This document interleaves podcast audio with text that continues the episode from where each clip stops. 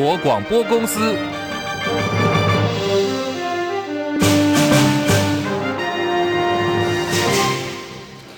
大家好，欢迎收听中广新闻，我是黄丽凤。新闻开始要关注的是政坛性骚扰案件再添一桩。国民党台北市议员游淑慧今天早上开了记者会，带受害者出面揭露，说曾经在二零二一年的一场餐叙之后，这名女子遭到行政院顾问、民进党前新竹市议员郑红辉强吻跟性骚扰。一开始，郑鸿辉正常询问我公司业务，直到停在我家准备下车的时候，他便突然盯着我看，并用台语说：“你紧架就睡。”之后便拉住我的手，头立刻抽过来亲我。于是我推开他，平静地说：“我已经结婚有小孩。”郑鸿辉马上回我：“我也结婚有小孩啊，而且小孩都很大了。”他边说边解开自己裤子的拉链，并且掏出他的生殖器官，示意要帮他口交。好，这是国民党台北市议员游淑慧今天带受害女子出面揭露遭到性骚扰的过程。而当事人郑红辉在脸书回应说，他不曾违背过女性的意愿，做出任何逾矩的行为。同时也批评游淑慧呢，因为个人选情艰困，用没有证据、没有当事人出面的匿名抹黑来博取声量。不过现在行政院的处分跟回应来得相当快，稍早已经宣布解聘郑红辉的无给职政务顾问。行政院发言人林子伦说。行政院对无给职的政务顾问临聘是有一定规范的。现在郑鸿辉遭到指涉性平争议，行为已经不符合国人跟社会对于这个荣誉职的期待，行政院决定立刻解聘。另外，交通部也宣布说，把郑鸿辉现在所担任的神脑董事长的职务立刻停职，要进行相关的调查。台湾的 Me Too 风暴持续延烧，继云林县无党籍女议员陈芳莹揭露自己曾经两度遭到 C 名嘴朱凯翔性骚扰之后，曾经是记者的民进党新北市议员陈乃瑜今天也跳出来发文，他说自己也曾经遭到朱凯翔抚摸亲吻，甚至呢差点被性侵。不过朱凯翔本人立刻回应说，在计程车上根本没有你说的情节。他说我自己做错的事情愿意检讨，可是没有的事情就是没有，还回钻说他。结婚的时候，陈乃瑜跟他要了喜帖，参加婚礼红包包了一千两百元。现在，法部调查局爆出了性骚扰案件。日前侦办一所大学女教授杨智慧涉犯营业秘密法，因为拘提的时候没有依法宣读所涉的罪名跟法律权利，遭到杨智慧申请提审，当庭放人之后，又传出有惊人的发展。根据了解，负责承办此案的调查局的专员，台北市调处中正站的刘姓组长，被指控在搜索前约杨姓女子吃饭，除了通风报信以外，席间还频频释放出充满性暗示的言语，示意杨姓女子可以进一步发展，说不定可以放她一马。消息传出之后，调查局局长王俊立震怒，目前调查局的督察处已经展开调查。距离二零二四总统大选投票日还剩下七个月的时间，林传媒今天有最新的民调，看到的是民进党参选赖清德以百分之三十七点七六的支持度居冠，柯文哲则是首度站上了三成，以百分之三十一点二九排名第二，侯友谊还是老三哦，现在是百分之二十一点八七垫底，跟上个月林传媒所做的民调对比，其实三个人排名序是一样的，而现在侯友谊民调垫底，国民党立法院党。团总召曾铭宗说，他很担心。不过侯友宜本人则讲，他是不怕的，会坚定步伐。面对民调的高低，我都参考，也虚心的看待这些事情。所以侯友宜不怕挑战，不怕困难，会坚定步伐，凝聚所有大家的向心，能够团结在一起。把台湾现在所面临的困境，一一的来兑现，务实的解决问题。我从来不会开空头支票，我会努力的把台湾未来的安全以及永续繁荣的整个政策来跟人民来做报告，全力以赴让国家更好。好，这是侯友谊的最新回应。中广新闻网。News Radio。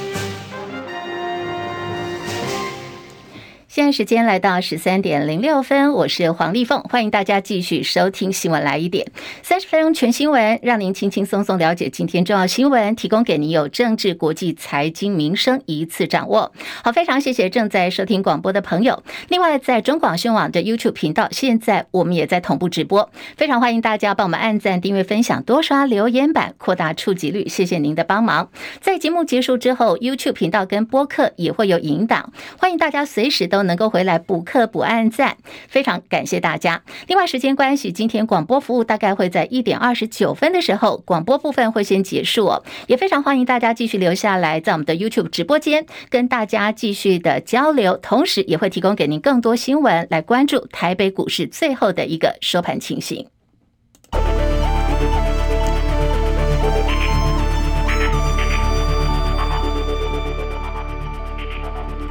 新台币兑换美元贬值零点七分，来到三十点七二三兑换一美元。台北股市涨三十二点一万七千两百四十七点，涨幅百分之零点一八，成交量两千七百九十五亿元。柜台指数下跌零点四五点，来到两百二十三点六二点，跌幅百分之零点二一。日本股市上涨五百五十一点，现在日本股市已经站上了三万三千点，来到三万三千五百六十九点，涨幅百分之一点六七。韩国股市下跌二十点，两千六百一十六点；港股下跌二十八点，一万九千四百九十五点。大陆股市，上海综合指数涨八点，三千两百四十二点；深圳成指上涨六十九点，来到一万一千零二十四点，涨幅已经来到了百分之零点六五。印度股市小跌八十四点，六万三千零五十八点，跌幅百分之零点一三。国际汇价方面，欧元兑换美元一点零七九零，美元兑换日元一百四十点一一。美元兑换七点一六一八人民币，黄金价格最新报价每盎司来到了一千九百四十八美元。我们有看到台股呢，今天是在盘中啊上下震荡，现在涨三十一点，来到一万七千两百四十七点。一般预料在联准会的决议出来之后，利率方向底定，台股的行情也会重新检视基本面的变化。张佳琪报道。美国五月 CPI 下滑，市场预期联准会宣布暂停升息几率会提高。美股主要指数周二全数收红，台股却没延续前一个交易日强劲涨势，主要是因为指数强涨创高之后，市场观望联准会对利率决策的谈话。台积电下跌，大型电子股欠缺表现。尽管 AI 族群持续受多头偏爱，且航空双雄带量大涨，激发航运及观光类股表现，大盘却是平盘游走。国泰投信董事长张喜认为，联准会顶多只会升息一码，不会再多。且一旦升息，市场会认为升息的循环结束，即将进入降息。张喜说：“其他我我觉得七月升了反而好，因为升完之后就代表。”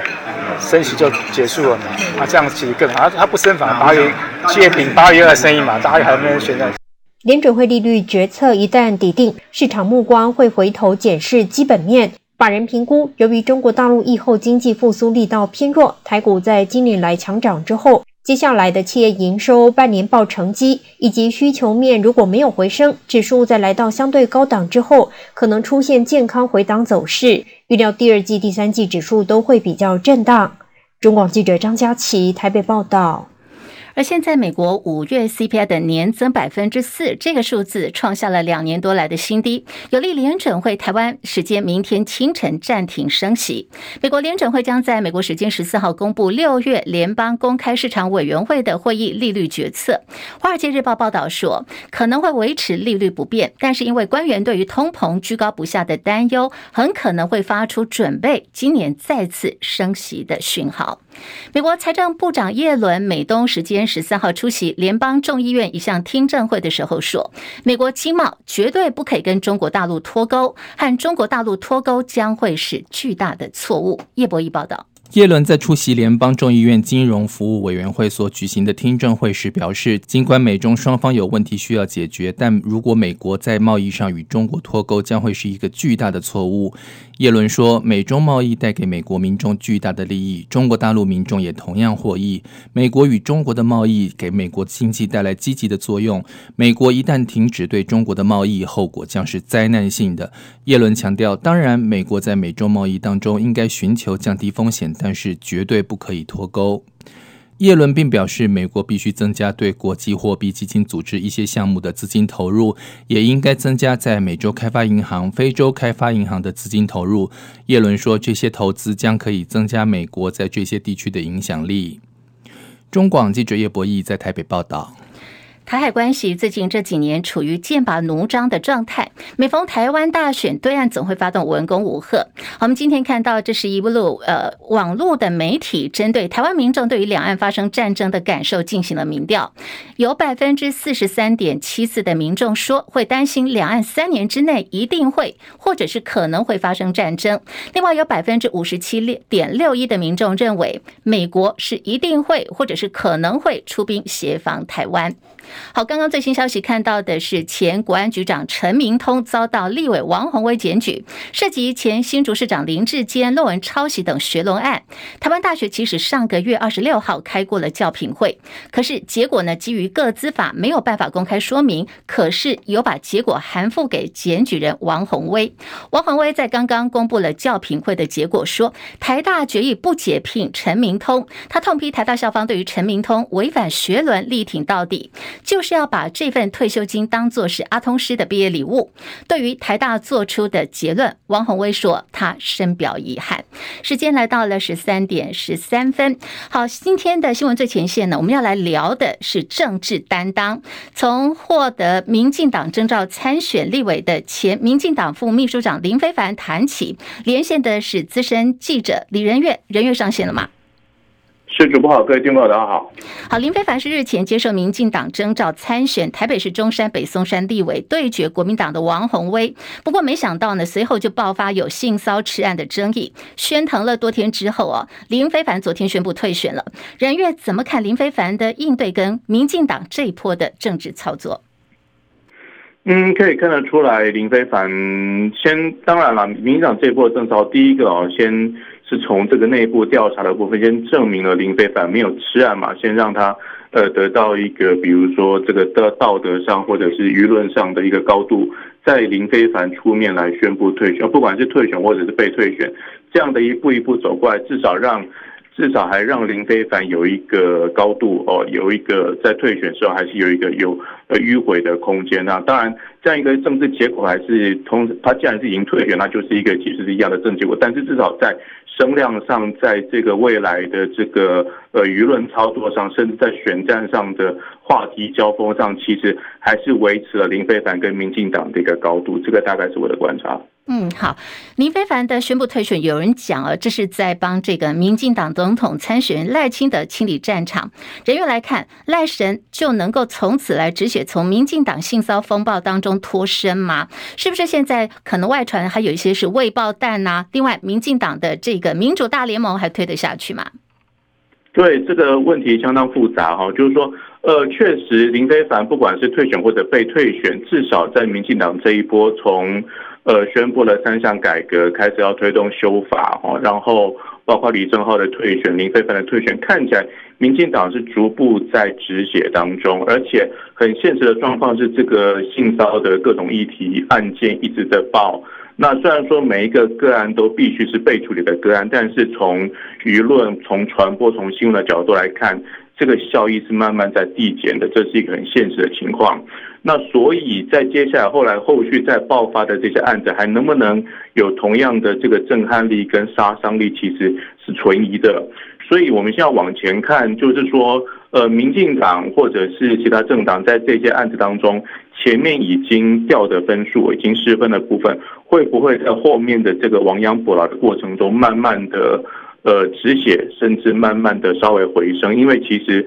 呃，我们可以可以看到，在一些铁票区的来讲，呃，其实它是根深蒂固的。那现在从这个形象上会影响到的是一些游离票，或者是尚未表态的选票选民。所以在接下来就是要看各个政党在未来的这个过程当中有没有新的案件爆发的失血，以及在陆陆续续包括了修法的过程、各种立场宣示的过程，甚至对于呃后续的新的未爆弹或者是候选人的处置上，有没有更多的这个止血跟呃的的做法，会让这个整个更在这个各个政党在选举当中。在选举当中会有一些比较不一样的作风的状况，就是大概现在的状况。好，今天是礼拜三嘛，那么按照这个惯例，就是民进党校会有个中执会。我们刚好提到这个民主大联盟哈，在这个林飞凡退选之后，看起来民进党内民主大联盟的脚步并没有停歇哦。今天下午是不是还有新一波的这个名单可能要公布？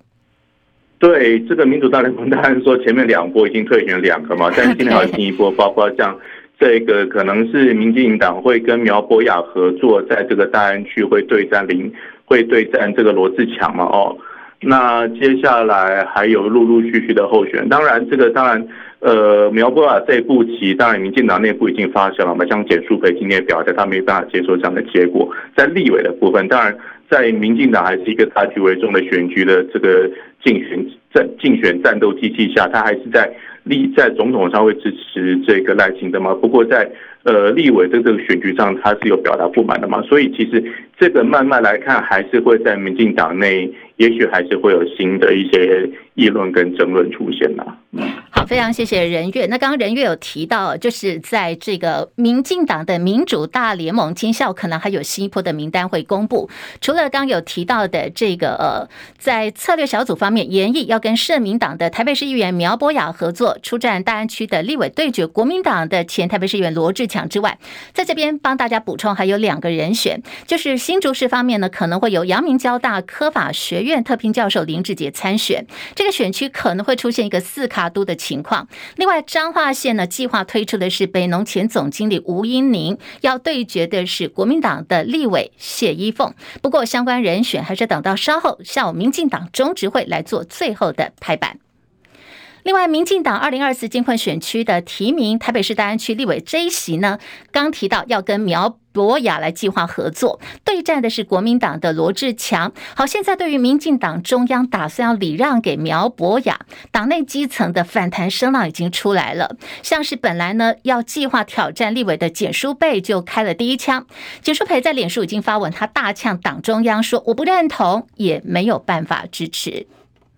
新北市私立幼儿园未药案持续延烧，新北市长侯友谊昨天亲上火线，到了市议会去进行专案报告，也接受议员的质询。外界解读他的策略是现在反守为攻了。好，侯友谊今天自己也讲说，部分人是有心操作抹黑，造成各地的幼儿园现在家长人心惶惶，大家会恐慌。他点名反呛他的竞选对手，民进党的总统参选副总统赖清德，打假讯息的打假办公室，不知道。到底有没有在运作？部分人士有心的去操作抹黑这个事件，让所有的家长非常的不安心，也造成各地幼儿园的一个恐慌。赖副总统在中央的打假信息的打假办公室，不知道有没有在运作？到底是假装打假吗？民进党就用抹黑的方式。说我们包庇案情，说我们是未读案件。我们面对所有的问题，我从来没有逃避过。我们议员要垂询、要问的，我一一的答询。啊，在这个事实真相没清楚之前，请不要根据没有的来源来制造更多的问题的存在。现在侯友谊的民调，在今天最新的也看到，他又落居老三。本命区新北市最近又因为发生了幼儿园的喂药案，所以他的整个呃在民间的声量也受到了冲击。国民党内评估呢，已经是酿成了公关灾难，浮选团队应该扩大编组。扩大改组是刻不容缓的，最后极有可能呢，必须由国民党主席朱立伦亲自出任侯友谊竞选总部的主委，全面接管二零二四的选战。好，这是在今天国民党内所传出的最新消息。而面对了侯友谊支持度频频下跌，甚至还被民众党党主席柯文哲超车，外传身为朱家军的台北市政府市政顾问陈国军。即将要进驻的是侯竞选团队来进行操盘。对此，台北市长蒋安说：“现在陈国军还没有辞职，这个部分他也会跟陈国军再来聊一聊。”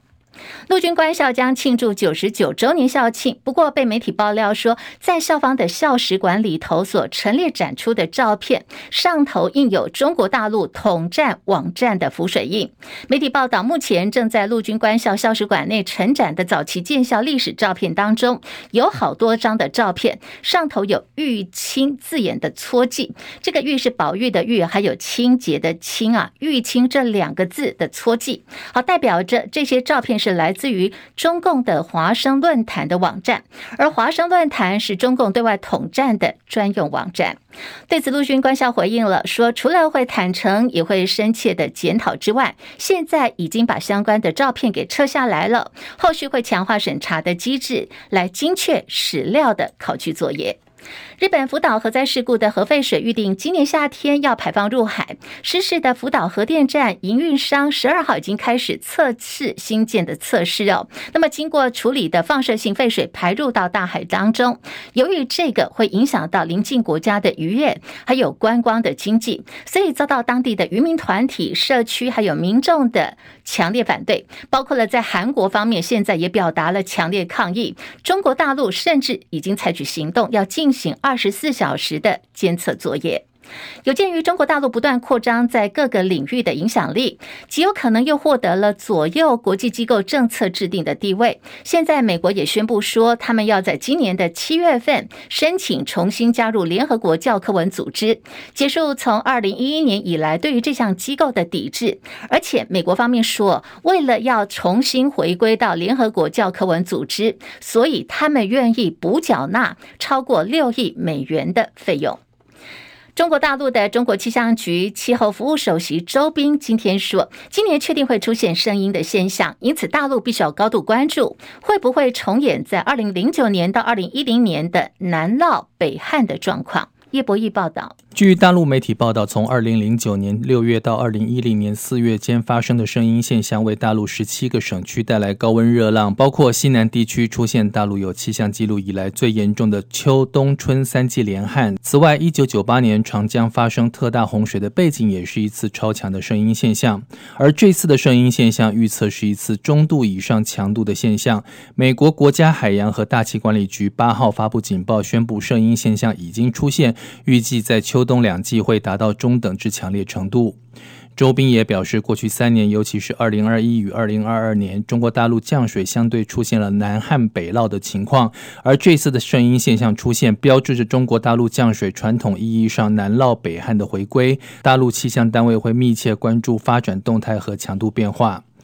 中广记者叶博弈在台北报道。好，相信很多朋友都在关注，说到底两岸之间什么时候才能够恢复旅游往来，还有直航航班？大陆国台办在今天表示，青岛、武汉、宁波、郑州等四个航点的复航申请，现在依然没有得到台湾方面的批准。另外，对于小两会协商的议题，国台办说，两岸旅游问题现在呢，并不存在所谓的对等问题，也没有需要协商方面的问题。好，简单。来讲，就是说，现在对于台湾跟大陆之间什么时候能够恢复旅游往来跟直航的航班，包括了我方跟大陆方面，现在是各说各话，大家都说应该要对等谈判，不过大陆说根本没有这方面的问题。另外是台中市赖姓高中生上个月初坠楼身亡，那么因为他本身拥有五亿元市价五亿元的土地，案发之前两小时才跟一名夏姓男子登记同婚，因此赖姓母亲赖妈妈呢，他就执意说儿子是被人家谋财害命的。这个案子社会关注，今天案情有最新发展说，这名五亿高中生的手机数位采证内容曝光了，专案小组查扣了夏姓男子跟赖姓高中生的手机跟电脑。其实发现啊，两个人认识没有很深，而且短时间内热恋去登记的情侣，从这个手机跟电脑的数位资料来做比对，看起来真的很不像。所以专案小组说，现在从种种迹象来显示，两个人登记同婚，恐怕是没有结婚的争议。而现在台中地检署侦办这起坠楼命案，公布解剖报告，符合高处坠楼没有毒药反应，几乎呢是推翻了法医高大成所有的推断。所以部分的网网友就在脸书也成立了社团，说他们要发动上街头抗议司法不公。高大成法医有站出来呼吁网友要冷静哦。他说，如果有心人士意图制造跟中检对立，他就不再干预这个案件了。这是日本女星广末凉子翻车。今年四十二岁的她，最近被爆料说疑似跟米其林名厨有婚外情，第一时间双方都是否认的。好，今天早上她态度大逆转了，改口承认自己出轨，也宣布会无限期的停工。叶博弈报道，广末凉子先前被日本周刊文春杂志揭发，疑似与日本米其林名厨鸟羽周作有婚外情，还在外面开房间。广末凉子起先大怒，痛骂周刊乱报，并且强调她自己是有三个。孩子的妈妈，没想到十四号整件事情大大翻转。广末凉子突然在 IG 上发文，坦诚与鸟羽周作有婚外情。广末在文中说，他与鸟羽周作的关系正如报道所述，让鸟羽周作的家人伤心，并且令他们痛苦，他感到非常抱歉。广末也透露自己已经跟家人说明了原委，同时认真的道歉，家人则是理解并原谅了他。先前广末在否认婚外情的时候，外界就从广末经纪公司的声明中读出了弦外之音。当时广末的经纪公司表示会严格警告广末要注意自己的行为，自行承担责任。这跟一般经纪公司第一时间一定会保护艺人的做法完全不同，因此外界才会认为广末的婚外情消息恐怕是板上钉钉。没想到真的让舆论给猜对了。中广记者叶博义在台北报道。跟考生的权益有关，这是一百一十二学年度大学申请入学招生，今天早上九点钟已经公告在大学甄选入学委员会的网站了。甄选会说，今年分发的。这个分发率是百分之五十一点一八，跟一百一十一学年度的百分之五十七点六二减少了六点四四个百分点。另外，在缺额方面，高达一万六千一百二十一个，写下最近五年来的新高。今年的缺额比去年又增加了五千八百二二十七个，成长幅度超过五成六，而且包括了顶大缺额也都破百，像是台大所开出的这个缺额有一百七十八个，成大有两百八十四个。大家都喝过，我相信很多人都喝过，就是苹果西打啊。那么，呃，先前一些饮料的包装有出问题之后，今天最新又传出一个新闻焦点，说他们的员工薪资已经欠了好久，都还没有发。好，这是有关于员工薪资的这个劳资争议。现在桃园市政府表示，已经进行劳检，也预请苹果西打的大西洋饮料公司要协商正常的发薪，保障劳工权益。以上新闻由黄丽凤编辑播报，中国广播公司。